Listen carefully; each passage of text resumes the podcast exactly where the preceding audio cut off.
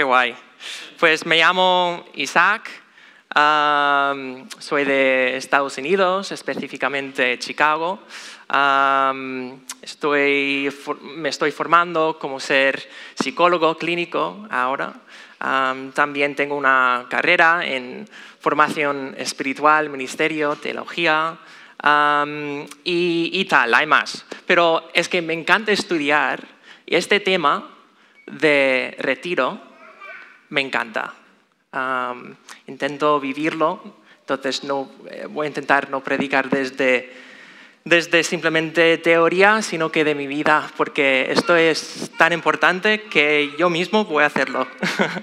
entonces, José Luis me, eh, me pidió, o sí, me pidió que enseñara sobre la disciplina de silencio, entonces he escogido predicar sobre el retiro. Am, no, es, es broma esto. Am, pero normalmente lo que, ah, lo que pensamos que es el silencio realmente son dos disciplinas. Am, hay la parte que es silencio, que es la disciplina que trata de escapar de los sonidos y ruidos, menos a los sonidos suaves de la naturaleza. Y una cosa que aprendes en el silencio es cómo comunicarte como Dios, que es diferente. Am, y la otra parte es la soledad o el retiro, que es diferente. Am, se trata de pasar un tiempo fuera de contacto humano o retirarte, literalmente, retiro, para estar solo durante largos periodos de tiempo. Entonces, esto no es un campamento de, por ejemplo, JPC, que yo también, am, yo trabajo con, con JPC, Juventud para Cristo, am, entonces ah, llevo el grupo de preadolescentes ahí, también estoy casado con, ah, con, con Jenny, tengo un hijo que tiene 10 meses, se llama Loyal, Am, y sí, es que quiero hablaros sobre el retiro qué es y cómo podemos practicarlo. Y quizás empiezo con algunas cosas que, me encuentran difícil, ¿sabes?, al predicar sobre el retiro. En general, las disciplinas se hablan por sí mismas. Es decir, que si quieres realmente aprender qué es el retiro, la mejor manera es practicarla. Am, puedo hablar y hablar y hablar y hay muchas, muchos años de, de teoría sobre cómo practicar las disciplinas, Am, pero si realmente quieres aprender qué es, lo practicas. Am, y es, es así con, los- con las disciplinas. Son muy prácticos. Am, también ah, es difícil para mí hablar sobre disciplinas o estas disciplinas específicamente porque muchas veces no se contextualizan correctamente antes de hablar sobre am, ellas. Entonces es común que la gente tiene al menos dos reacciones am, cuando empezamos a hablar sobre las disciplinas. Una es des- desesperación y culpa, ¿sabes? Que, ah, que tengo una lista más de cosas que tengo que hacer, ¿sabes? O también puede pasar que am, tienes un poco de apetía, ¿sabes? Que pues si Jesús pagó todo en la cruz, en la cruz no técnicamente no necesito hacer nada, ¿no? Am, entonces, si tienes alguna reacción así, yo considero esto como una conversación, ah, bueno, esta parte es, es parte de una conversación más larga. Entonces, yo estoy aquí después de la iglesia, podemos compartir ah, números de contacto y, y continuamos a hablar sobre esto, porque es, es- es tan importante hablar sobre esto. Así que tengo tres objetivos hoy. El primero es, quiero definir qué es la disciplina de retiro. El segundo, quiero describir cómo encaja la disciplina de retiro ah, en ser un discípulo de Jesús. Y tres, quiero dar ejemplos sobre cómo practicar el retiro en la vida. Entonces, quiero empezar con oración y continuamos desde ahí. Pues gracias, Señor, por estar aquí con nosotros. Gracias por tu les. Y te pido que hables a cada uno de nosotros ahora. Que no ven a mí, Señor, pero ven a ti. Y te pido todo esto en el nombre de Jesús. Amén. Ah, tengo algunos recursos que he usado para esta charla. Están aquí. Si las quieres, si las quieres, las tengo, entonces simplemente tienes que venir para hablar conmigo después. ¿no? Entonces, definir qué es la disciplina del retiro. Pues el retiro es elegir estar solo y reflexionar en nuestra experiencia de aislamiento de otros seres humanos. Quizás otra vez. El retiro es elegir estar solo y reflexionar en nuestra experiencia de aislamiento de otros seres humanos. Uno de nuestros mayores temores que, tenemos todos nosotros es estar solo, es, ser rechazado, aislados, abandonados. Haremos casi cualquier cosa para evitar esto. Llenaremos nuestras vidas sociales con personas, nuestros calendarios con eventos, nuestras cabezas con redes sociales, solo para escapar y medio convencernos que no estamos solos. Incluso aquellos de nosotros que tenemos relaciones profundas con nuestras parejas, amigos e hijos y familia en general, pues sabemos que llegar a ciertos grados de conocimiento de otra persona y de estar juntos, es que simplemente no son posibles. Nadie es capaz de conocer todo de ti. Y esta sería la última palabra sobre este tema, pero Dios. Es Dios el que puede entrelazarse en cada fibra de nuestro ser es en el retiro que aprendemos, en lo más profundo de nuestro ser, que nunca estamos solos. Dios está con nosotros.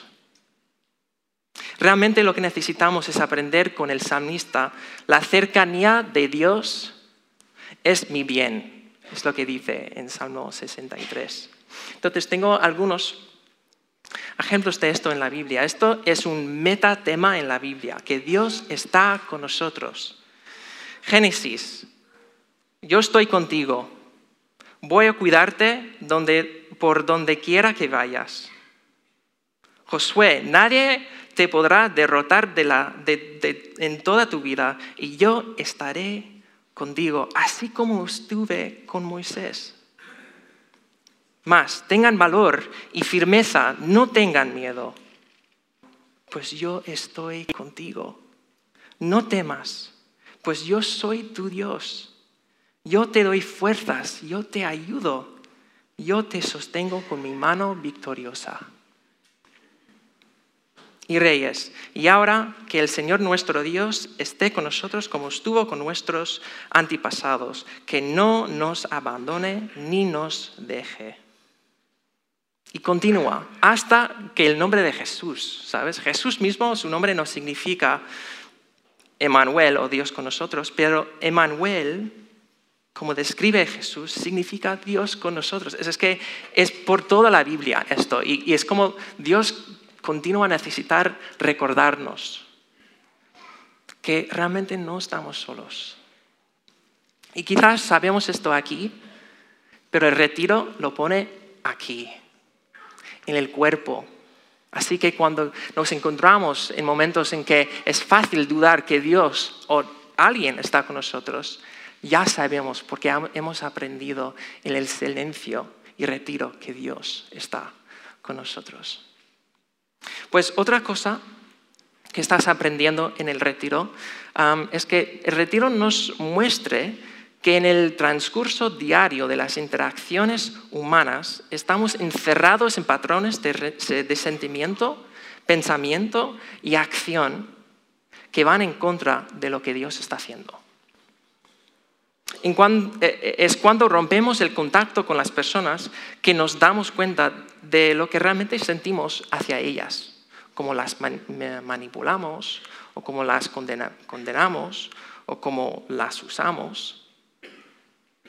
En retiro podemos detenernos para observar con Dios nuestras nuestras mentes, nuestros corazones, almas, cuerpos, y practicar con el Señor cómo amar a los demás como, con estas partes de nuestros mismos. Entonces, lo que quiero decir es que si realmente queremos aprender a amar a Dios con nuestro corazón, mente, alma y fuerzas y aprender a amar a los demás como nosotros mismos, el retiro nos puede ayudar a hacerlo. Esta disciplina nos enseña que Dios es suficiente, porque solo podemos sobrevivir a nuestros temores de soledad en el retiro aferrándonos a Cristo. Es solo cuando quitamos todo que realmente reconocemos que es que confiamos. Y retiro es quitar estas cosas para estar con Dios. Finalmente, el silencio abre la puerta a otras disciplinas. Entonces, ¿te imaginas practicar la oración o el estudio, el ayuno, el sabbat o cualquier otra y realmente tener una experiencia de aprendizaje con ellas sin tener primero la seguridad aprendida? Difícil, si no eficiente. Y está con nosotros. Es muy difícil si no, si no tienes momentos solo solos con Dios que puedes sacar algo de estas otras disciplinas. Se puede, pero es más difícil. Entonces, es por eso que creo que el retiro es más básico para, la vida espiritual. En el retiro descansas también, pero también es, es una lucha cuando estás solo, ¿sabes?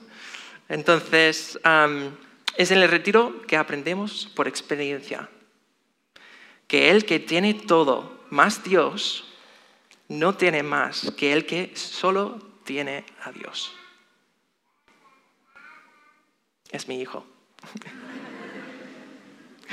Entonces, meta 2. esta este es una introducción sobre lo que es el retiro.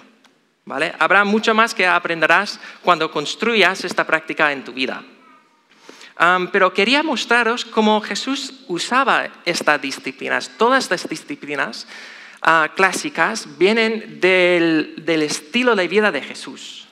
Entonces, no es que inventamos esto, es que viene de la Biblia, viene de cómo Jesús practicaba o vivía, vivía su vida. Entonces, en el libro de Lucas vas a ver que hay muchos ejemplos de, Jesús mm, usando el retiro para, estar con el Padre. Es curioso que en Lucas 2 vemos el niño Jesús en el templo, ¿sabes? No sé si está practicando intencionalmente retiro, pero se ve que ya tiene el, aprendizaje de retiro, ¿sabes? Porque cuando los padres vienen al templo, al final de esta historia, Jesús dice, pues claro que tengo que estar en la casa de mi padre, ¿sabes? Es como, ya había aprendido esto, pero continúa a usarlo. Lucas 4, Jesús lleno del Espíritu Santo volvió del río Jordán y el Espíritu se le lo llevó al desierto. Retiro. Ah, más, al amanecer Jesús salió fuera de la ciudad a un lugar solitario. Retiro. Lucas 5, pero Jesús se retiraba a a orar a lugares donde no había nadie. Lucas 6, ¿ves el patrón aquí? ¿Sabes? En casi cada capítulo hay Jesús retirándose para no estar con las personas. Es como Jesús no quería la fama, ¿sabes? Lo que quería era, eran corazones al final, seguidores de verdad. Entonces no necesitaba la atención al final. Lucas 6. Por aquellos días, Jesús se fue a un cerro a orar. Lucas 9. Cuando los apóstoles regresaron, contaron a Jesús a un pueblo llamado... Él, tomándolos aparte, los llevó a un pueblo llamado Bethsaida. Saída. Retiro. También Jesús está enseñando a sus discípulos a retirar un día en que Jesús estaba orando solo y sus discípulos estaban con él, les preguntó, ¿quién dice la gente que yo soy? ¿Okay? Estás solo. Y más, hay más ejemplos. Entonces, en la universidad, unos deberes que tuve era leer todo el Evangelio de Lucas de golpe. Ah, me llamó mucho esto, la atención, cuánto usaba Jesús la soledad y cómo sacó fuerzas de su tiempo con Dios. Si Jesús necesitaba, por ejemplo, 40 días de silencio, oración, ayuna, ayuno, tal vez a mí me vendría bien, no sé, tres, cuatro horas a una tarde, una vez al mes. Ahora, Jesús yo creo que era un hombre muy inteligente, al menos muy inteligente, ¿sabes? quizás no pensamos eh, que Jesús era muy inteligente, que era muy listo. Pensamos, pues, es Dios, puede hacer milagros y tal, pero Jesús también tenía un, coco, que sabía mucho, muchas cosas. Y, no sé, sabía cosas y sabía cosas por su conexión con su Padre, yo creo, Dios. ¿Cómo crees que Jesús desarrolló y alimentó esta conexión? Retiro. Jesús nos invita a conocer lo que Él sabía, invitándonos a vivir nuestra vida como Él viviría nuestra vida. Digo eso otra vez. Jesús nos invita a conocer lo que Él sabía, invitándonos a vivir nuestra vida como Él viviría nuestra vida. Entonces, eso significa que si queremos saber lo que Jesús sabía, tenemos que vivir, tenemos que adaptar su estilo de vida en nuestras vidas. Jesús dice también, toda la autoridad me ha sido, me ha sido dado, dada.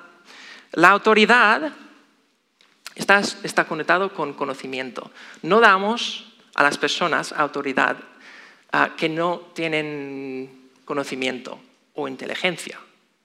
Ejemplo, si no vamos, bueno, no vamos a los mecánicos que dicen, pues tenemos suerte con nuestras reparaciones. ¿No? O, por ejemplo, un dentista que me dice, pues creo que es este diente, pero no sé exactamente. O si necesito cirugía, no voy a ir a un doctor, doctor que dice, pues no tengo mucha experiencia con esto, pero puedo. ¿Sabes? Es que no, damos a veces, si vamos a dar nuestras, que creemos que tienen conocimiento sobre el tema, ¿sabes? Entonces, si vamos a dar nuestras vidas a Jesús, tenemos que pensar que, empezar con el hecho de que Jesús sabe cómo llevar nuestra vida, cómo vivir nuestra vida. Entonces, tenemos que confiar que Jesús su estilo de vida, de retirarte, de ayuno, de todas estas disciplinas, realmente ahí puedes sacar vida y empezar a vivir de verdad. Entonces, ¿qué es exactamente lo que Jesús sabía? Y creo que esto da un poco de contexto de por qué vamos a practicar el retiro. Es por eso que entro en este tema. Entonces, entro aquí también porque es lo que Jesús sabía que le da autoridad al final. Entonces, estas cuatro preguntas que tenemos aquí no son mías, vienen de um, Dallas Willard, pero son un resumen de lo que, lo que Jesús sabía. La primera, ¿qué es la realidad? ¿Quién está bien? ¿O quién tiene la vida buena? ¿Quién es una buena persona? ¿Y cómo te conviertes en una buena persona? Las respuestas de Jesús son estas. ¿Qué es la realidad? Pues el reino de Dios. ¿Quién está bien o quién tiene la vida buena? Todo aquel que vive en el reino de Dios. ¿Quién es una buena persona? Pues cualquiera que esté lleno de amor ágape, el tipo de amor que Dios tiene y al final, ¿cómo te conviertes en una buena persona? Pues siendo un discípulo de Jesús. Hablo un poco más sobre cada uno de estos porque son tan importantes.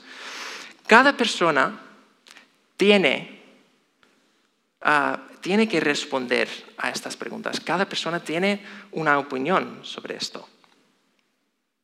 Todos los grandes filósofos, líderes mundiales, predican sobre estas cosas también. Piensan que saben qué es la realidad, por ejemplo. Por ejemplo, Vox tiene una visión de lo que es la realidad. O el postmodernismo tiene una creencia acerca de quién está bien. Todos tenemos una opinión, sobre esto. Y mi pregunta es, si, si piensas por un momento, puedes reconocer cuáles son tus respuestas a estas preguntas. Porque vas a reconocer que cómo vivo mi vida responde a estas preguntas. ¿Coinciden mis respuestas con las de, Jesús? ¿Sabes? Entonces, ¿cuál era el Evangelio de Jesús? ¿Cuál fue su mensaje? Esto es la primera pregunta. ¿Qué es la realidad? Jesús predicó acerca de ah, la realidad. ¿Qué es la realidad al final? Y predicó esto, se ha acercado. Jesús predicó, arrepentíos, el reino de los cielos se ha acercado. Un sermón muy muy corto, ¿eh? anunció que el reino de Dios ahora está disponible para nosotros entrar. ¿Qué es, qué es por ejemplo, arrepentir? Creo que es tan básico esto que no pensamos qué significa esto. arrepentir. Pues arrepentir a veces pensamos que es sentir muy culpable por lo que hemos hecho. En el griego, metanoeo significa pensar sobre lo que estás pensando. Pensar sobre lo que estás pensando y evaluar en la luz de lo que Jesús te ofrece si quieres intercambiar o cambiar lo que tú tienes para lo que Jesús tiene. Entonces, eso es arrepentir, que voy a cambiar lo que yo tengo dentro de mí, toda mi rabia, mi manera de vivir mi vida, y ahora voy a llevar eso a aceptar lo que Jesús tiene para mí. Eso es arrepentir. El reino de los cielos. ¿Qué, es el reino de los cielos? Hablamos mucho de esto en, la viña. Eh, eh, pero ¿qué es exactamente? El reino, un reino, es el lugar bajo el control de alguien. Entonces, técnicamente, tú también tienes un reino, ¿no? Tenemos que pensar que, por ejemplo, ah, eh, tu reino es Parte de tu, reino es tu casa o tu habitación o tus bolsillos. Y vamos a reconocer que es tu reino, porque si alguien entra en tu habitación y empieza a mover cosas, pues ¿qué va a pasar? Saca algo de ti, ¿no? O si pongo mi, mano en tus bolsillos, ¿qué va a pasar? Pues mm, un poco de espacio, ¿eh? Pues es parte de tu reino. Tu cuerpo también forma parte de tu reino, porque es el lugar bajo del control de tu control. Dios también tiene un reino. Y lo que tú puedes hacer, lo que Jesús nos ofrece, es llevar el lugar bajo nuestro control, llevar este espacio al lugar bajo el control de Dios. Y eso es lo que significa vivir en el reino de Dios, que ahora Dios tiene control de cómo vivimos nuestras vidas. ¿Ok? ¿Qué significa que el reino de los dedos se ha acercado? ¿Qué significa eso? Pues creo que significa que Jesús está diciendo que no tenéis que buscar ahora lo que Dios está haciendo en el templo o en una nación. No tienes que viajar para estar con Dios. Dios se ha acercado a ti. Es buena noticia esto porque siempre vivimos en la posibilidad de, llevar nuestras vidas a lo que Jesús está haciendo. Buena noticia, ¿vale? Hay mucho más que podría decir sobre esta, esto, pero es la primera. Esto. ¿Qué es la realidad? El reino de Dios. Y Jesús predicó esto. Continuamos. ¿Quién está bien en esta vida? Todo aquel que vive en el reino de los cielos. Si vives en el reino de Dios o de los cielos, es lo mismo. Este mundo es un lugar perfectamente seguro para ti. Ahora, soy muy arrogante o muy ignorante decir esto. O es Jesús que dice esto, que tú puedes tener perfectamente paz en este mundo. ¿Cómo? Porque es seguro para ti. ¿Qué quiere decir esto? La seguridad que brinda el reino provoca la paz que tuvo el mismo, Jesús.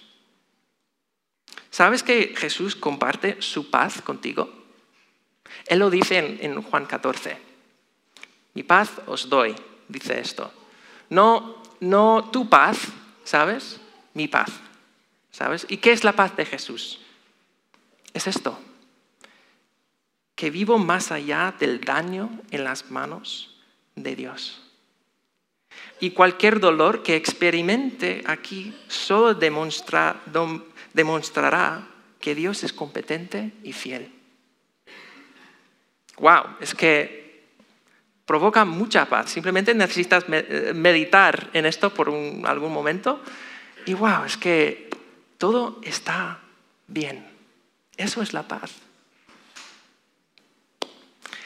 Una persona que entendía bien esto fue Pablo porque estoy convencido, dice, de que ni la muerte, ni la vida, ni ángeles, ni principiados, ni lo presente, ni lo porvenir, ni el poder, ni lo alto, ni lo profundo, ni cosa alguna en toda la creación podrá separarnos del amor de Dios en Cristo Jesús.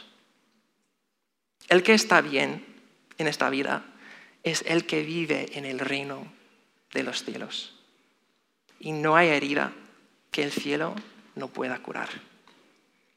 Es buena noticia esto. Y por eso Jesús predica el reino de Dios, porque en el reino de Dios, si llevas tu vida al reino, puedes aceptar esta paz. Y hay más, hay más regalos en el reino de Dios, ah, aparte de, la paz. Hay esperanza, hay gozo, hay, hay mucho más en el reino que el mundo no puede ofrecerte. ¿qué tipo de paz eh, te ofrece el mundo? Pues si miras a los anuncios de coches, vas a reconocer qué es el paz. La paz es tener algo bueno, ¿sabes? Al final. Y en el reino de Dios no puedes tener nada y tener paz. Es increíble esto. Hay más sermones sobre esto, seguro. Pero continuamos con la, tercera. Estas preguntas son, ¿quién es una buena persona? E, es que estas preguntas son tan básicas para nuestras vidas que no puedes evitarlo, ¿sabes? Eh, en el, caso de la realidad, por ejemplo, alguna vez una persona tenía piojos. Suele pasar si trabajas con niños. tenía piojos y me dio sus piojos sin decirme. Y esta persona sabía que tenía piojos. Entonces ¿Qué fue peor? ¿No saber o, saber? Pues no saber, que quiero saber, ¿sabes? Si tengo piojos o no, porque puedo hacer algo sobre esto, ¿sabes? Eso es la realidad. ¿Tengo piojos o no? Y prefiero saber la realidad. ¿No? ¿Qué más? Ah, ¿Qué es la vida buena? Pues necesitamos responder a estas, estas preguntas. Simplemente necesitas buscar en libros y muchas más cosas y, vas a reconocer que estamos intentando como la humanidad responder a esta pregunta. ¿Qué más? ¿Quién es una buena persona? Pues cualquiera impregnado de amor agape, el tipo de amor de Dios. Una buena persona, una persona feliz es la persona que en cada fibra de su ser puede estar con los demás y amarlos hasta el fondo. creo que el amor, bueno, amor, la palabra, es una palabra bastante gastada. ¿no? Entonces, ¿qué es el amor? El amor es voluntad de bien. Entonces, si pensamos, por ejemplo, Dios es amor, en cada, en cada fibra de, su ser de Dios está buscando tu bien. y de, hecho quiero decir esto. Isaías 43. es un pasaje bastante guay sobre esto. Pero ahora Israel, pueblo, de Jacob, el Señor que te creó te dice, no temas, que yo te he libertado. Yo te llamé por tu nombre, tú eres mío. Si tienes que pasar por el agua, yo estaré contigo. Si tienes que cruzar ríos, no te aguarás. Si tienes que pasar por el fuego, no te quemarás. Las llamas no arderán en ti. Pues yo soy tu Señor, tu Salvador, el Dios Santo de Israel. Yo te he adquirido. He dado como precio de rescate a Egipto, a Etiopía y a Sabá, porque te aprecio. Eres de gran valor y yo te amo. Para tenerte a ti y para salvar tu vida, entrego hombres y naciones. Otra vez más, pues yo estoy contigo. Otra vez más, que yo estoy contigo. ¿Vale? Entonces vamos a saltar algunas cosas y llegar a la cuarta pregunta. ¿Cómo te conviertes en este tipo de persona que está lleno de amor ágape, siendo un discípulo de Jesús? También la palabra discípulo es una palabra gastada. No sé si hay muchos que realmente entienden qué es un discípulo. Un discípulo es una persona que ha decidido aprender de otra persona cómo ser y hacer como esa persona. Entonces, ser un discípulo de Jesús significa estás pasando tus días aprendiendo de Él cómo vivir tu vida y hacer como Él. Otra cosa que es un discípulo es alguien que, está, que se está entrenando para reinar. ¿Sabes que reinarás con Dios en la eternidad? Dice aquí, y ahí no habrá noche, y no necesitan vela ni luz del sol, porque el Señor Dios las alumbrará y reinarán por los siglos de los siglos. Eso está hablando de, tú, de mí. Es, que es increíble. Entonces, eh, ¿qué estamos haciendo ahora? Estamos entrenando, reinar con Dios en la eternidad. Entonces, ¿qué es tu plan de entrenamiento? Espero que el retiro llegue a ese, este, esta lista. ¿Vale? Vale, entonces, ¿cómo practicamos el retiro al final? Porque es en el retiro que aprendemos, no solo aquí, pero aquí, las respuestas a estas preguntas. Entonces, ¿cómo practicamos? Pues seamos realmente prácticos aquí. ¿Quién practica el retiro? Un discípulo. ¿Vale? Fácil, un discípulo de Jesús. ¿Qué haces en el retiro? Encuéntrate con Jesús, encontrarte con Jesús. No estás ahí para estudiar la Biblia o hacer tu devocional, aunque estas cosas son buenas, son buenas. No estás allí para resolver algo, no tienes un plan, simplemente llegas allí para estar con Dios. ¿Cuándo lo practicas? Pues os animo a empezar con tres o cuatro horas una vez al mes. Si quieres, eh, puedes hacerlo ah, desde la comida hasta la cena. Si tienes hijos, seguramente vas a tener que pedir ayuda. Muchas veces con las disciplinas necesitamos el cuerpo de Cristo para hacer estas cosas. tu calendario, ¿sabéis esto?